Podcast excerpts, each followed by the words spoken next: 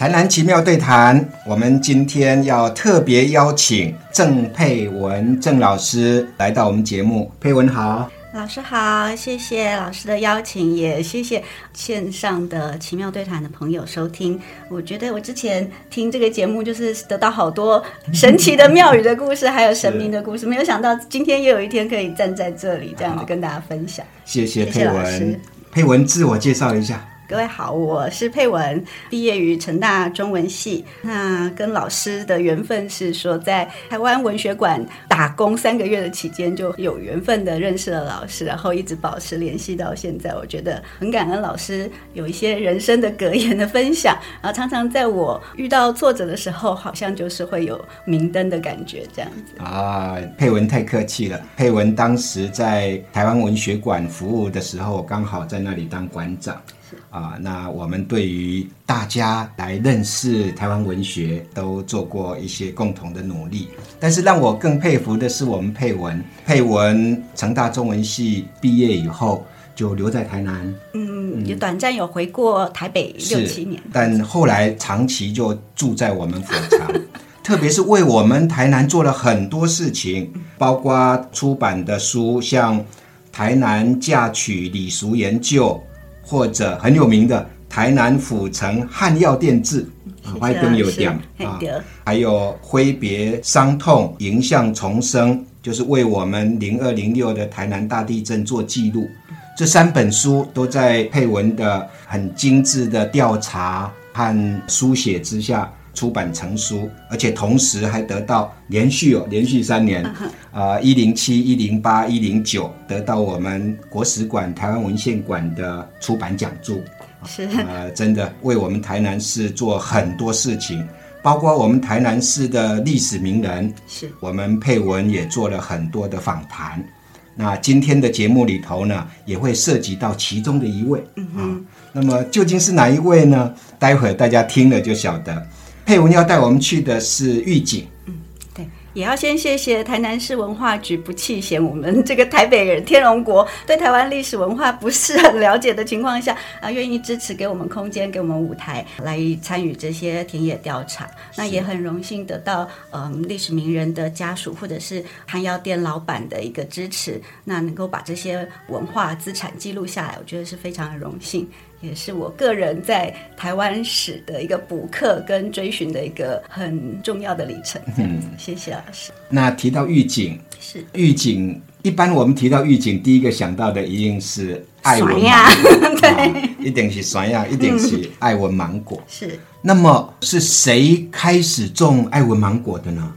是哪一位名人会在今天节目里头出现，并且又跟哪一座庙宇产生连结呢？这就是我们今天一个很大的重点，要请佩文来带我们去预警。那么去预警的什么庙？刀郎啊，代天户。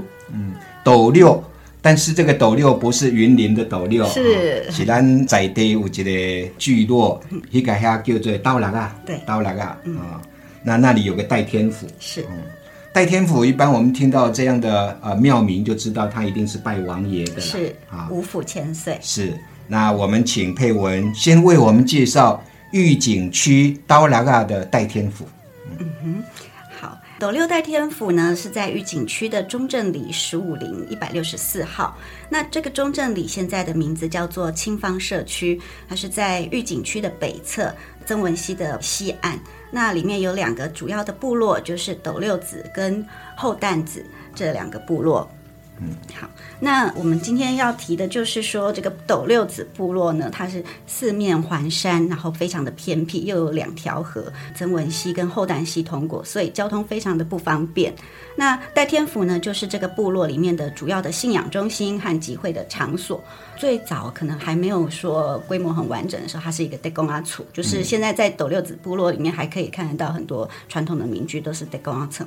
那这个是由在日治时期的时候，有一位陈宗德先生，他的祖父等于说是地方的头人跟保证啊，他在这边奉祀他自己的一个五府千岁，然后以后也成为这个部落的一个公储这样子。那五府千岁就是拜五户啊，对啊嗯，那好像他们后来针对究竟他们的主神是哪一位，中间曾经有过一个有趣的出入。对，嗯，对，这根据这个陈宗德先生呢，他现在是因为他的祖父就是创庙的这个始祖嘛，那他现在也在庙里面服务，担任会计。他是说。其实大家都以为说，他们大概民国五十几年的时候去到安定的搜处这边的第一代天府真护宫，请来了这个鲤鱼旗，因为部落里面出入都要经过两条河啊，要拉绳子，要搭竹筏过河，还要涉水。那这样子一个危险的情况下，常常雨季的时候交通会中断，他们就去真护宫请来了鲤鱼旗。来保佑地方出入平安。那后来呢，就是也去真护宫再请了王爷过来，他们以为是请离户沉水。嗯嗯嗯。结果前几年才有人跟他们讲说：“哎，不对，这个神像，呃，看起来是嫡户潜水。” 对，他们就是去年又再把嫡户潜水，就是带他回娘家，然后换个金身回来再给我呢。所以他们的庙的庆典的日子对。是农历四月二十六号，对，但是现在要改成六月十八了，因为是之前拜的都是李府千岁，现在知道证明以后，就是会在六月份的庆典为主这样。但是在我们台南的其他的五府千岁庙，嗯，因为里头是五位王爷嘛，是。但是经常也是以大李府千岁的生日，以他的圣诞农历四月二十六号作为庙的庆典的日子，是。啊，所以其实改不改也没关系啊。对，那这个庙就是你刚刚说的陈忠德先生的祖父，嗯，他所创建的，是。那从安定那边迎来了今生，对，嗯，那这个庙现在。我们一般去到那里，除了这个庙以外，应该很多人也很想知道，那这个庙原先在创立，就是跟创立庙有关的人。那刚刚提到有一个名人，那这个名人是谁呢？嗯，呃，其实，在庙的旁边就是我们台湾第一棵爱文芒果树，它种植的地方。现在就是在陈宗德先生他的家里啊，大家可以看得到这个第一棵艾文芒果树。我们今天吃的艾文芒果这么受欢迎，其实都是陈宗德先生他的应该算是古公哈郑海慈先生，哎，是古公嘛？舅舅郑海慈先生他所去率先去培植出来的。所以如果大家有机会来看戴天府的时候，可以到这个第一棵芒果树，也是来。回忆一下，说这个农夫假归祭拜楚桃的这种精神，这样子。嗯嗯嗯。郑罕慈先生，这就是我们今天介绍御景区的戴天府一定要提到的一位在地的名人。是啊。那刚刚也说了，我们佩文呢，为我们台南的名人志也做了非常多的努力。我记得你有一本书已经出版的，是叫《白袍与工程帽》。啊，因为这里头也提到了郑罕慈嘛，是，所以我就很想让大家知道我们配文出版的这本书，并且里头有郑罕慈的专章，而郑罕慈和我们今天的主题有关，所以借着这个机会，也让我们听众朋友多了解一下郑罕慈和狱警爱文芒果之间的关联。是。啊，虽然现在爱文芒果的产季已经结束了，但是实在是太受欢迎了。我们现在全年都可以吃得到芒果冰啦、芒果蛋糕啦、芒果干呐这些。但是大家可能并不知道，说爱文芒果是一个外来种。六十年前，其实大家根本没有人听过，也不会看好这个水果。那是完全都是郑涵池啊先生哈，他虽然已经过世，但是他留下来的这个资产，就是我们现在全民所享用的。嗯，那韩池博他是在一。九二九年的时候，出生在斗六子这个部落，也就是我们刚刚讲到代天府这个地方。而且呢，他不但是在这里土生土长，他的父亲也是曾经担任过这个斗六子部落的一个保证，然后他也是代天府的，算是红头道士。嗯，好，所以就是郑罕慈先生的爸爸啊，因为这是信仰中心嘛，所以他们的部落又很偏僻，常常生病都没有办法到市区去看医生，他们就是在庙里面去。问世，然后他们也自己有药书，然后可以帮村民治病。那韩池伯他是从小八岁就丧母，所以说他都是爸爸背着他，然后到处去帮人家就是解决问题这样子。那他也从小耳濡目染，也学会为神明服务代言这样子的工作。所以他在家里就是协助农事的时候，也会去就是担任这个红头道士的部分。嗯嗯，对，郑家祖先的神像其实也都是奉祀在这个斗六代天府。在郑汉池老先生他在就是受完御景初级农业学校毕业以后，他也是就是一直在做农耕的工作。那虽然说他会帮神明服务，但是他也是就是主要还是在农作。那这个地方因为地理位置偏僻，然后土壤又很贫瘠，所以说。种的东西收成都不好，比如说他们刚开始都是种一些杂粮啊、番薯啊这些，那但是收成都不好，整个部落是非常贫困的。那郑汉池老先生他去御景农会担任组长以后，就知道说，哎，在农会里面存款，斗六子部落的居民的存款是最后一名，嗯，好，他就觉得很不舍，所以呢，他也不想要让这个他的乡亲被市区的人笑说。卡草嗯生命，就是卡草嗯生命，对，好他就一直想说要怎么样来解决这个相亲的翻转他们的命运就对了，嗯嗯嗯，所以他去努力的学习新知，然后也跟着这个农会到处去参加讲习，然后有一次就是看到说，竹崎这一带呢，他们是种柑橘类的，种果树，哎也有高收益，所以他就开始想说要去改种果树。嗯，我倒是确实以前都没有想过说我们。爱文芒果之父，还曾经当过神明的代言人。对，是。那他后来去种水果，选择的，你说刚刚是柑橘？对。啊，一开始是柑橘。嗯，没有，他只是想而已。那刚刚讲到说，因为他就是。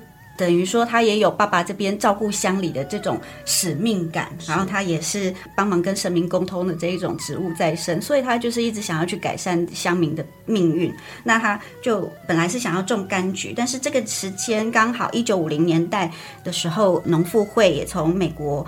佛罗里达州引进了一些芒果的种类，那嘉义的农产试验所、农业试验所，它也选出了最适合台湾风土的这个爱文芒果。然后经过了驯化以后，民国五十一年开始在全台湾甄选四个地方来做母树园。那这个母树园需要提供一甲的地来试种一百棵。啊，那这个郑汉慈老先生他就听到这个消息，好像就有点兴趣。可是其实。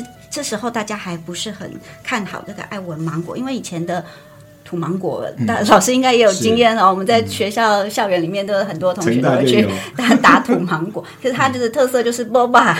有吧？嘿，啊，果核很大，对，然后你可能在那边蹭这样子，然后大家就觉得说，哎，这个芒果应该没有什么经济效益，所以大家都是持反对的态度。可是有一个农会的指导员是李从，他是这个韩世波的国小同学，他就一直跟他鼓舞说，哎。这个爱文芒果皮很薄哦，肉很细哦，然后又味香多汁，所以呢，你试种看看应该有机会。那所以郑汉池他就不顾亲友的反对，他自己挪出了一甲地来试种。那那时候呢，刚刚提到斗六子部落非常的偏僻，这个地方只有吊桥要经过两条河，所以他就是从外地把这个芒果带回来的时候，需要经过这个吊桥，然后摇摇晃晃把一百颗芒果的种苗。搬回去斗六子部落，真的时候都还是要用人力，所以他非常的辛苦，而且呢，还遭受到这个乡民的那个冷嘲热讽。嗯，最后面人家建为挖，建为挖，那最后他一中就成功了吗？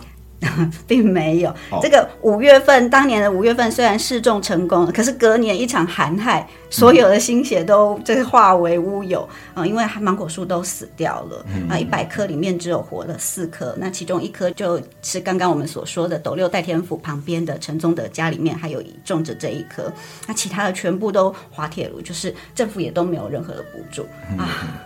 郑汉池的心血就是这样子，欲哭无泪，付诸水流。嗯嗯，那他怎么克服这个挫折呢？这时候呢，还有另外一位重要的。这个改变爱文芒果在台湾的命运的人物，就是呃农妇会的生产组的组长，他是陆之林先生啊，他是外省人，但是他用台语来，呃很深色的台语来跟韩池波这边沟通，他说鼓励他说，哎，照顾芒果呢，你就要像照顾你的小孩，你对他好，有一天他就会争气。然后他觉得说，这种水果可以改变台湾农民的命运，你一定要再继续。那所以他就被这个陆之林感动，然后韩志波就也咬着牙，就隔年再种了一百棵，然后也是一样细心的照顾。终于是在民国五十四年的时候，这一批爱文芒果开花结果，而且呢，很神奇的就是，其他的地方，台湾其他还有四处母树园都全军覆没，只有郑汉池老先生试种成功。为什么？哎。因为他做了很多努力啊，啊，玉井这个地方得天独厚，就是说地质是比较有白垩土跟石灰岩的一个碱性，地质也有也有关系。然后刚刚提到它是一个四面临山，它是一个盆地，所以有很多的丘陵山坡地。那日照又很充足，就给了芒果很优良的一个生长环境。可是呢，要提高这个芒果的经济效益，还是有一些困难在。比如说，大家都知道这个芒果很容易有。点点那个黑点，还有它很快熟，然后果蝇的危害。那郑汉池就在他的太太杨玉桃女士的协助下，研发了用蚊帐啦、报纸啦这种来套果，然后再用竹片破开去夹住来防虫害。嗯嗯。最后又用那个便宜又可以透光的这个耐水的白纸袋跟铁丝，也就是我们现在所看到的这样子的一个普遍的种植法。嗯。然后他又没有说藏私，他还广邀农民来观摩，所以说他觉得大家一起种才有力量，也靠着这样子的一个推广方式，把玉井变成现在的芒果之乡。芒果之乡，嗯，而且他这种心胸还是比较宽大的，对。啊，本来他可以申请专利的，是啊是啊，他都觉得他都免费的，而且希望大家一起来种，对。整个改变了当地的生产的结构，对，然后也带动了地方的繁荣。是，尤其是在他认为啊，是斗六代天府的这个王爷的庇佑，让他们争取到在民国六十二年的时候，十大建设，这个政府指定在斗六子部落成立了台湾第一个芒果的专业区。嗯，然后也因为这个专业区的成立，把当地这个吊桥改成了水泥桥，也就是现在的中正桥啊。后来又有钢构，整个地方的交通建设就突飞。猛进这样子，所以我觉得预警人应该要好好的感念我们郑汉慈先生是啊，而郑汉慈先生他的家族其实跟我们戴天府的关系也很密切，对。啊，所以我相信连带的大家也对于戴天府。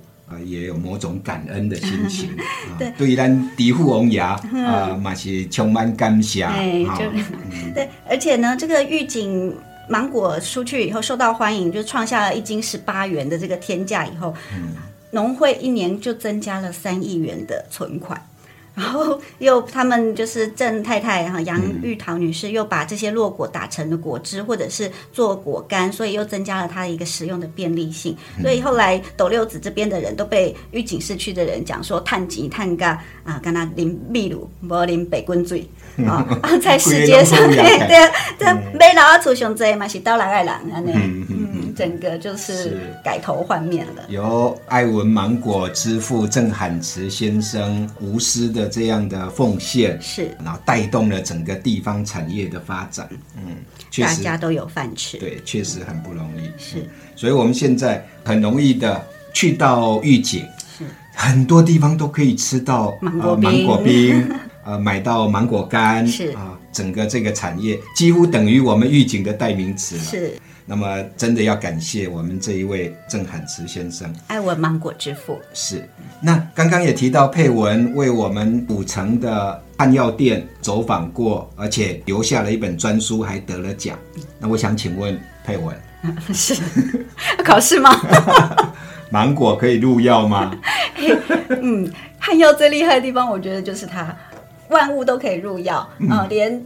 人的排泄物、动物的排泄物都可以入药。您觉得说芒果不能入药吗？所以是可以，一定可以的。但是在我们田野的部分，好像玉井这边就并没有说把它拿来做药，反而是在岭南，因为它是呃南部的这边的木本植物，所以在岭南采药路啦、福建的药物制这些药典里面，都还是可以看得到用芒果来入药。不过当初它的芒应该不是这个草字头的芒，是木字边的芒。这也是刚刚讲到的这个陆之林老先生，他很坚持，他每一次。写书信给郑涵池老先生的时候，他都是用这个木字边的芒来讲，称之芒果这样子。那芒果可以入药的部位，像是果实、果肉的这个部分，还有果核，还有叶子、树皮，通通都有它的效用。对，太好了！今天真的非常感谢郑佩文郑老师郑老师也在社大有开课，是啊，那么为我们府城做了很多的田野调查，尤其今天分享关于爱文芒果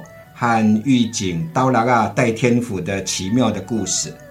那么这故事刚刚也介绍了，收录在我们配文的文化局出版的《白袍与工程帽：先行者的身影》这本书里面。如果大家要在对刚刚所说的这个名人奇妙的故事有多一点了解的话，也可以找这本书来看。《白袍与工程帽：先行者的身影》是由我们台南市文化局所出版的。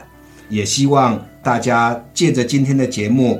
认识我们预警的名人郑海慈，更希望大家都到现场去走一走，是探访台湾现存最老的埃文芒果树，还有守护埃文芒果的翁牙。嗯，好，谢谢今天的收听，谢谢老师，谢谢佩文今天的听众朋，友，谢谢。